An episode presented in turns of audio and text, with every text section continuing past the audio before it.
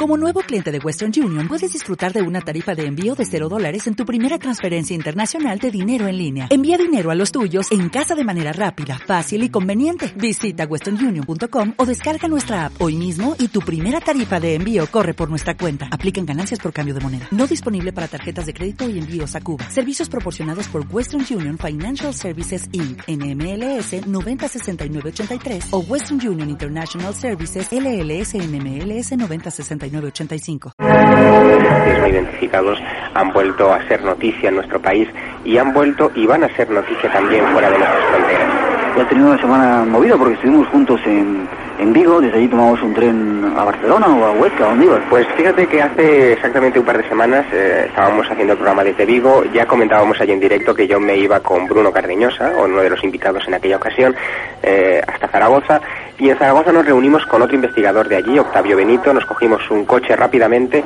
y nos fuimos hasta la Sierra del Alcubierre, que está eh, pues a unos 50 kilómetros más o menos de Zaragoza, donde precisamente en las localidades de Torralba, Robres, una serie de pueblecitos pequeños que hay por aquella zona, estaban apareciendo constantemente objetos voladores no identificados. Un sitio que se está poniendo, no sé si de moda, porque nos habían hablado mucho de él, esa Sierra del Alcubierre donde pasan curiosas y extraños fenómenos, curiosos y extraños fenómenos. Pues sí, porque incluso llegó a ser eh, todavía más famoso uno de los lugares muy cercanos a aquella Sierra de la Alcubierra hace unos años, que era el Pusilibro, donde se llegaron a fotografiar eh, unas naves nodriza, decían sus fotógrafos y quienes divulgaron la noticia en su momento, y ahora es en nuestros días cuando esos ovnis vuelven a aparecer. Casi mejor sería decir que no han dejado de aparecer, porque en estos últimos 10 años la constante aparición de objetos no identificados ha llegado a sorprender a casi la totalidad de los vecinos de Robres. Tanto es así que mientras caminábamos por la calle e íbamos preguntando indiscriminadamente a todos los vecinos que nos encontrábamos y les preguntábamos por cosas que ellos habían visto en su momento en el cielo,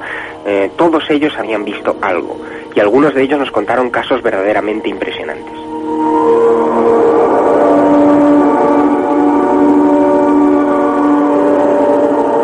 Tenemos esa actualidad ultimísima, había que decir, de esos objetos volantes que de vez en cuando visitan el país, de la mano de Javier Sierra, que nos lo va a contar enseguida, cuando quiera. Pues efectivamente, fíjate que uno de los primeros casos con los que nos encontramos, que quizás sería el inicio de esa nueva oleada de ovnis en toda la zona del Alcubierre, sucedió el verano pasado cuando un gran, una especie de gran meteorito cruzó todo el cielo del Alcubierre, toda la zona de Robres, y fue visto por prácticamente la totalidad de los vecinos de Robres que en ese momento se encontraban en la calle. A partir de ese momento, otras personas comenzaron a tener visualizaciones y eh, en enero de este año comenzaría una saga verdaderamente increíble de objetos en el que uno de los vecinos de este pueblo, mm, bajando de las tierras colindantes a, este pueblecito de Robres, que está en una especie de hondonada, eh, con su tractor, el, el tractor se le para, de repente el motor se le para del tractor, mira por el retrovisor y ve una especie de luz por detrás que se va elevando y los mecanismos del tractor, según nos contaban las primeras versiones, eh, comenzaron a moverse todos eh, a la par hasta que de repente cesó todo movimiento no controlado por supuesto por el dueño de, aquel vehículo agrario y hasta que aquello mm, se paralizó totalmente. Otros vecinos, por ejemplo Ramón Abardía, de allí del pueblo de Robres, nos contaba mm, verdaderamente sorprendido cómo hacía unos años que él había tenido un encuentro muy extraño mientras él se desplazaba por la noche en una de las carreteras muy solitarias de aquella zona, hasta que llega eh, a unos kilómetros de Robres, allí eh, para su vehículo porque ve detrás de unos árboles a unos 100 metros de la carretera lo que él describiría como un inmenso vagón de tren luminoso detrás de los árboles y dos figuras pequeñas mm, vestidas con una especie, mm, según nos decía el propio señor Abardía, una especie de, mm, digamos, eh, chubasquero, eh, impermeable amarillo que les cubría totalmente.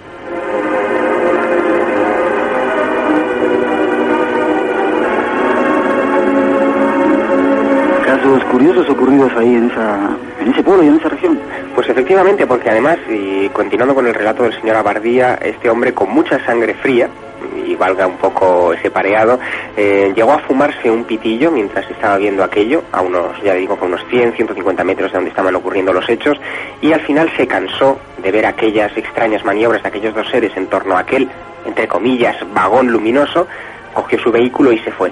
Y ahora se reprochaba que, bueno, qué lástima no haberse quedado para ver qué es lo que realmente continuaban haciendo aquellos seres a los que él atribuye, en cierta manera, todos los movimientos de ovnis que están sucediéndose en toda la zona actualmente. Ya. ¿Él llegó a entender que eran seres extraños, probablemente venidos de otros mundos, o, lo vio simplemente él, como... Él no se pronunciaba sobre ello, es decir, no simplemente le había, le había extrañado esa presencia allí, aunque no le había dado miedo. Él insistía mucho en que él no había tenido miedo en ningún momento. No obstante, y quizá la anécdota más divertida de, de aquel viaje que nosotros estuvimos haciendo por la Sierra del Alcubierre fue que al regresar hacia Zaragoza eh, paramos en un paso a nivel, eh, cerca también del pueblecito de Robres, preguntamos a la señora que estaba encargada del paso a nivel, eh, una señora que, bueno, Antonia Fernández se llama, pues eh, nos contaba cómo desde que ella fue destinada a aquel puesto en noviembre del año pasado, había tenido la oportunidad de contemplar en decenas de ocasiones objetos extraños no identificados de color naranja que sobrevolaban continuamente el lugar por la noche, cuando ella tenía las guardias de noche. Eh, toda aquella zona era sobrevolada incluso hasta por tres objetos simultáneamente y que, de una manera misteriosa, inexplicada, los tres objetos, los dos, los uno, en fin, objetos que en aquel momento sobrevolasen la zona, descendían en vertical detrás de la sierra del Alcubierre. ¿Qué es lo que está sucediendo allí y por qué realmente están aterrizando, están apareciendo y están siendo uh, o se están dejando ver por multitud de testigos en aquella zona de Huesca.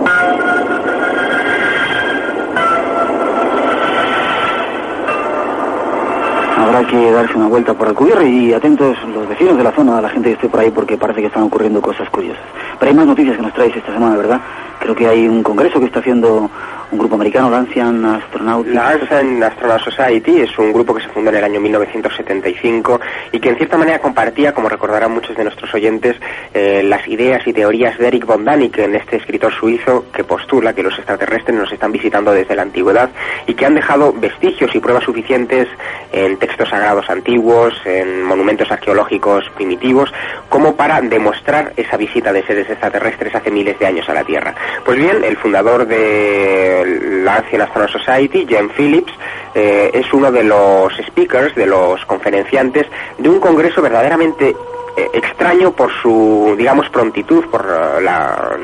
premura con la que se celebra, que va a tener lugar en los Estados Unidos y que eh, va a contar con la presencia de conferenciantes de la talla, por ejemplo, de Andrew Fell, que es uh, un escritor que junto con otro de los uh, grandes escritores de, de estos temas norteamericanos publicó hace unos años eh, el libro Los contactos del cañón Tujunga, donde al parecer están apareciendo continuamente seres pequeños de gran cabeza que están abduciendo a diestro y siniestro, por decirlo de alguna manera, a los habitantes de esa zona que, sometidos reiteradamente a regresiones hipnóticas, recuerdan estos incidentes extraños. Bien, Andrew Fell, eh, que junto con Scott Rogo hizo aquellas investigaciones, eh, va a exponerlas allí, sobre todo las últimas en primicia. También va a estar Staton Friedman, que como recordarás eh, es uno del, de esa especie de personajes clave de toda la manipulación ovni en estos últimos años en los Estados Unidos. Es uno de los personajes que ha estado trabajando con William Moore sobre los documentos Majestic 12, esos que nos hablan de un supuesto ovni estrellado en el año 47 y que informaban al presidente Eisenhower sobre ello. Documentos que ahora sabemos que son eh, absolutamente falsos, pero no solamente eso, sino que son documentos puestos ahí eh, por parte de los servicios de inteligencia de la Fuerza Aérea Norteamericana para contaminar, para confundir a la opinión pública. También estará Antonio Uneus, un periodista chileno afincado en Nueva York, que nos va a hablar de qué es lo que está sucediendo detrás de la cortina de hierro cortina de hierro que se está desvaneciendo en estos días, pero nos va a hablar muy directamente eh, de una serie de incidentes extraños que están sucediéndose actualmente en la Unión Soviética, como cosas de las que ya nos hemos hecho eco aquí, eh, los múltiples aterrizajes en la región de los Urales que todavía hoy continúan, o bien eh, incluso las incidencias, extrañas incidencias de ovnis que han tenido algunos problemas sobre zonas soviéticas y que han llegado incluso a ser perseguidos por aviones soviéticos. También va a estar allí Jen Phillips, que es el de la Ancient Society, que nos va a mostrar eh, todo lo que ha sido el recorrido de esta asociación, mostrándonos las diapositivas, el material gráfico que prueba o parece probar esa existencia y esas visitas de extraterrestres en la antigüedad, mostrándonos eh, desde sus incursiones en Turquía, en uno de sus viajes más recientes de la organización, hasta eh, sus incursiones en Centroamérica, donde han llegado a encontrar figuras muy similares a las de la isla de Pascua, que está situada a más de 3.000 kilómetros de la costa chilena y donde realmente era imposible que en la época de los antiguos mayas hubiese una conexión, estuviesen conectados unos lugares con otros. También estará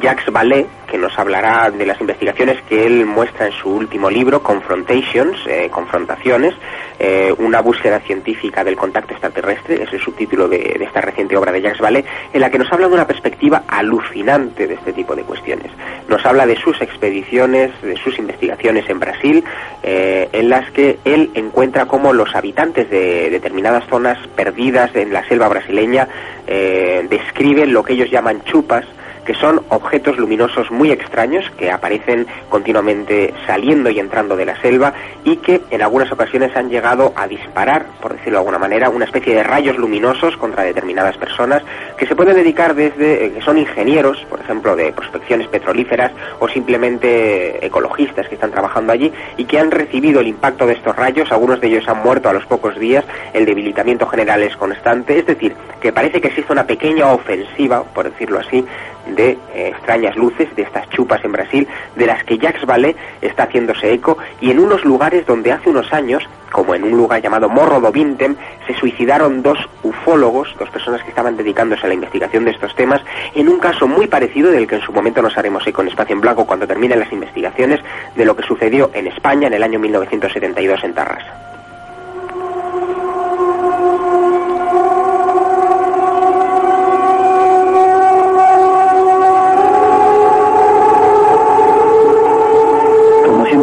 Actualidad, incluso la que se genera más allá de nuestras fronteras, con ese congreso que nos está informando Javier Sierra. Pues el congreso finalizará finalmente con dos eh, conferencias muy interesantes de Ed and Frances Walters, que son el matrimonio que desde hace unos años está teniendo frecuentes contactos, al menos eso dicen ellos con ovnis, que ha publicado unas fotografías verdaderamente sorprendentes y alucinantes en los medios especializados norteamericanos, que acaban de publicar un libro en una importante editorial norteamericana, Morrow House, y que, eh, por otra parte, mm, muestran unas fotografías muy nítidas de estos objetos en forma campaniforme que han estado sobrevolando la zona de Gulf Breeze, muy cerca de la bahía de Pensacola, donde se están eh, celebrando, por decirlo así, donde desde hace muchos años están produciendo muchas de las más altas y secretas maniobras del ejército de los Estados Unidos en cuestiones aeronáuticas. Son esos ovnis que está viendo Ed Walters, eh, producto de tecnología americana. No está clara en absoluto esta cuestión, pero no obstante lo que sí que es de destacar es que investigadores del Mutual UFO Network, del MUFON norteamericano, que es una de las organizaciones eh, más prestigiosas del tema en todo el mundo, avalan eh, con sus investigaciones este tema, provocando una polémica que llega hasta nuestros días, porque los hay que defienden todavía que esas fotografías o bien se trata de artefactos perfectamente terrestres por su nitidez, o bien eh, se trata de fotografías fraudulentas. De todas maneras, nosotros estamos ya eh, tras la secuencia fotográfica íntegra de estas fotografías de Gulf Breeze y que, bueno, lamentablemente la radio no nos permite hacernos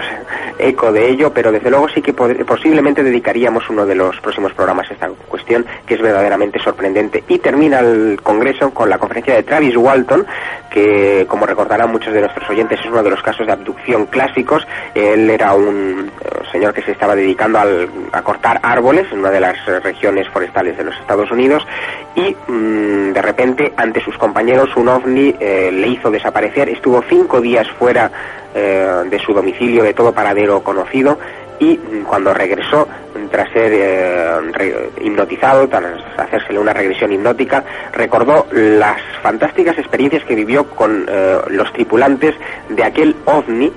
que le llevó a bordo y que incluso llegó a viajar con ellos, según cuenta el propio Travis Walton, alrededor de nuestro sistema solar y fuera de nuestro planeta, desde luego.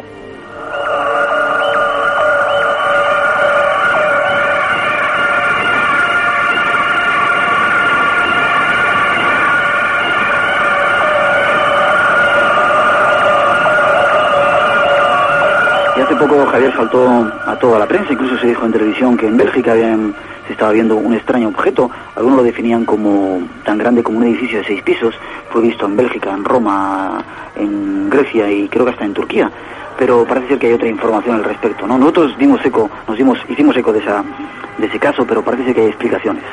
Bueno, pues eh, parece ser que eh, recientemente ha surgido una posible explicación al fenómeno de Bélgica, que también nos hicimos eco en su momento, hace unas semanas, y que, como recordarán nuestros oyentes, se inició con una furiosa oleada de estos objetos a partir de unos avistamientos que tuvieron lugar en toda la zona de Bélgica y sur de Francia y norte de Francia, perdón, eh, el día 29 de noviembre del pasado año. Pues bien, parece ser que las especulaciones que se han producido en Bélgica a raíz de estos hechos son alucinantes. Unos hablan de extraterrestres, otros hablan hablan del varón negro, otros hablan de rayos láser, es decir, hay mm, explicaciones para todos los gustos. Sin embargo, la última eh, y probable hipótesis es que muchos de estos avistamientos, aunque desde luego no explicaría algunos de ellos muy cercanos, eh, sería la de que un avión norteamericano presentado el pasado mes de abril en, Estados Unidos y que probablemente tiene algunos destacamentos destacados, valga la redundancia, en Europa, eh, el avión F-117, que tiene forma triangular, tiene tres luces, curiosamente se ajusta mucho a las descripciones masivas de ese ovni, tiene tres luces blancas en los tres extremos del triángulo y una luz roja que es una especie de detector láser que le permite volar muy a ras de suelo, a unos 10 metros escasos del suelo, eh, ha podido ser el causante de muchos de esos avistamientos de objetos no identificados. No obstante, lo que nos explica es que después de las eh, importantes persecuciones de los cazas F-116, de las fuerzas aéreas belgas de este objeto, eh, todos centraban su actividad en torno a la base militar de Glons, en el norte de Bélgica. Lo inexplicable es que estos 16 que han partido en la persecución de este objeto nunca le hayan alcanzado, cuando se supone que las velocidades de este F-117 no serían lo suficientes como para eludir eh, en, en toda la amplitud de esta palabra a los eh, aviones propiamente militares belgas. La cuestión y la polémica sigue en las bases americanas de Neath y Upper Eyford eh, en Gran Bretaña pueden ser las bases madre, por decirlo así, de estos F-117. Se están haciendo las oportunas investigaciones por parte del SOBEPS, que es la Sociedad Belga de Estudios de Fenómenos Espaciales, que se dedica a la investigación de todo el tema OVNI en el territorio belga, pero parece ser que la actividad sobrepasa con mucho eh, la capacidad de investigación de estos ufólogos y eh, quedan todavía muchísimos casos por analizar. Y cuando digo muchísimos me refiero a varios centenares, porque ya decíamos que desde ese 29 de noviembre hasta nuestros días ya son cerca de mil los casos que se han recogido de avistamientos ovni. Es decir, que eh, alrededor de 2.000, 3.000, 4.000 personas han tenido la ocasión de ver estos objetos sobre el cielo de Bélgica, que desde luego no se trata de un bulo, no se trata de un camelo de la prensa en absoluto, y que digámoslo a modo de conclusión, una parte de esos objetos podría ser explicados por este F-117. Pero queda la pregunta más importante. ¿Y el resto?